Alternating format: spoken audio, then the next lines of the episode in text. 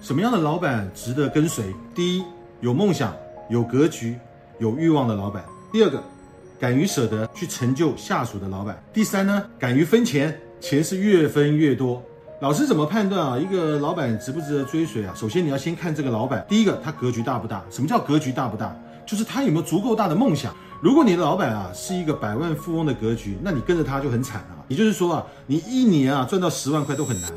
他如果觉得啊赚到一百万他就很满意了，他就没有动力往前走了。那你怎么跟随他？优秀的老板啊，一定是一个有野心的老板啊，老板一定是有欲望的，大老板一定是有大欲望的。所以第一点啊，判断一个老板值不值得跟。你要理解一下他的梦想跟格局啊。第二个啊，就是老板舍不舍得去分钱这件事情也蛮重要，就是啊，愿不愿意去相信别人。你会发现啊，做老板啊，其实很重要，就是他要善于授权，善于去分钱。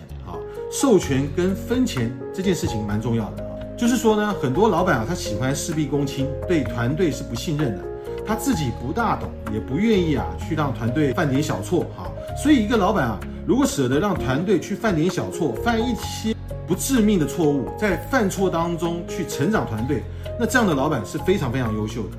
很多老板啊，他的商业眼光啊非常的敏锐啊，但是为什么公司做不大或做不久？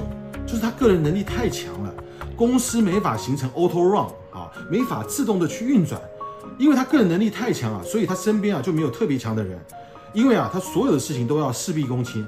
也就是他不会啊，也不敢，也不能去成就下属，这是我觉得啊，做领导者啊，他必须去克服的。大家不要看一个老板，哎，这个脾气很好，平常很节俭，很好说话，这些啊都不是判断一个老板最重要的要素。一个老板很节俭啊，有人会说他很抠啊，其实啊，关你什么事啊？你知道吗？其实一个老板节不节俭是他个人习惯跟私底下的事情啊，还是要看他对事业的态度、事业的规划、他的梦想、他对事业的格局，这个是比较重要的。不要用道德层面啊去评价一个人，最多的是要观察他在组织当中的价值，他能不能带领公司、带领员工赚到钱？说白了，员工跟着你能不能赚到钱？能不能有一个很好的发展？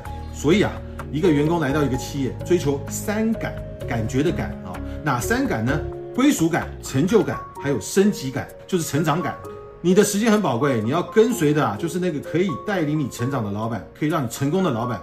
不要被那些啊小恩小惠所迷惑了，老板啊也不要用这些小恩小惠啊去管理团队，这都不是大格局的做法。所以啊，怎么样做一个好的领导者？到很多老板都在这里的黑皮奇葩 A P P，不要怕，你不是一个人在战斗，陈峰老师会陪着你。